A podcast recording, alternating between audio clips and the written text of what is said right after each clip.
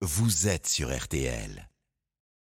RTL, l'événement politique, c'était ce midi, le grand jury avec la députée LFI NUPES Clémentine.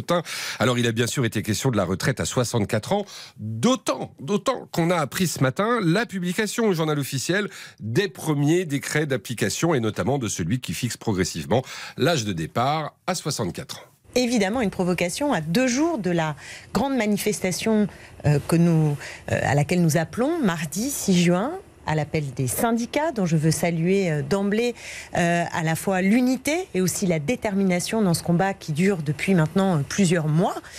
Et effectivement, le gouvernement ne cesse d'envoyer des bras d'honneur à un peuple qui est en mouvement, à une majorité qui n'en veut pas. Et la situation dans laquelle nous nous trouvons, à quelques jours où nous allons étudier à l'Assemblée nationale dans la niche Lyot, la proposition de loi qui vise précisément à revenir euh, à 62 ans, c'est-à-dire à ne pas valider le passage à 64 ans, moi j'ai le sentiment que notre régime politique est en état de mort cérébrale.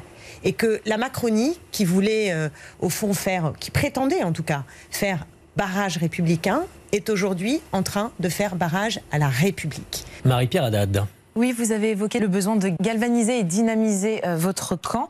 Et donc, il y a eu énormément de questions à ce sujet. Un internaute vous demande est-ce qu'il faut faire une primaire, la France Insoumise, en 2027 Et vous, votre sort, seriez-vous candidate? Il faut arriver à une procédure qui convienne à l'ensemble des forces de la NUPES. Moi, je vous le dis et redis.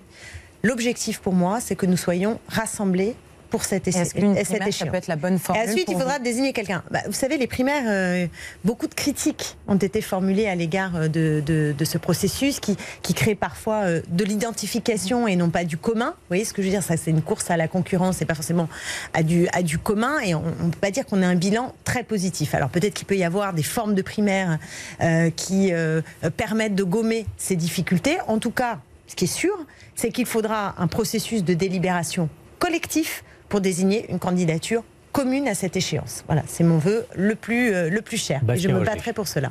Voilà donc pour l'essentiel de ce grand jury de Clémentine Autain et on y revient avec euh, ses intervieweurs. Le débat a été mené par Olivier Boss pour RTL. Bonsoir Olivier. Bonsoir.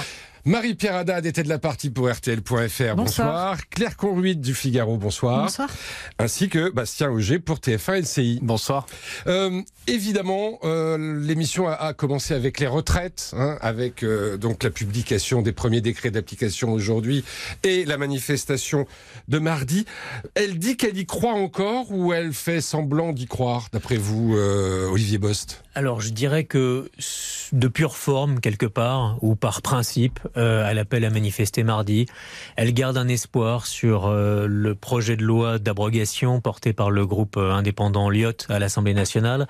Et on sent bien que c'est un peu la fin de, de, la partie et que maintenant, son nouvel espoir, alors qui est un peu plus lointain, qui est un peu plus aléatoire, c'est celui d'une motion de censure qui, à un moment, serait adoptée par, majoritairement par les oppositions et qui viendrait renverser le gouvernement. Aujourd'hui, à la NUPES, le grand sujet ce n'est plus la réforme des retraites. Le vrai sujet de fond, c'est qui sera le candidat en 2027.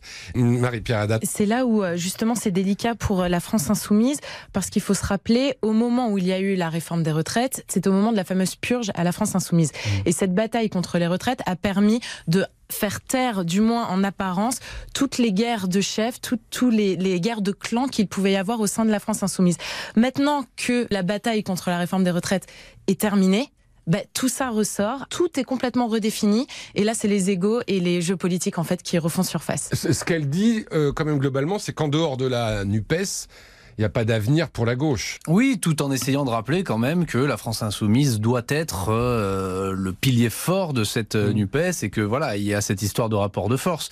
Euh, je dirais pas du tout que Clémentine Autain se range dans le camp de Jean-Luc Mélenchon, puisqu'elle a quand même fait remarquer que Jean-Luc Mélenchon avait dit qu'il ne serait pas candidat. Clémentine Autain essaie de faire entendre sa propre musique aussi euh, contre François Ruffin, mais pas seulement. Elle a fait une longue tirade sur l'immigration où elle dit maintenant il faut qu'on arrête de s'excuser sur ce sujet, il faut qu'on assume notre ligne ouverte. C'est aussi un message adressé contre certains de ses propres amis qui, à ses yeux, ne sont pas assez offensifs sur le sujet. Eh bien, c'est dit. Et elle était aujourd'hui donc l'invitée de ce grand jury. Merci à vous, Olivier Boss pour RTL, Marie-Pierre Haddad, Claire Conruit pour Le Figaro et Bastien Auger pour TF1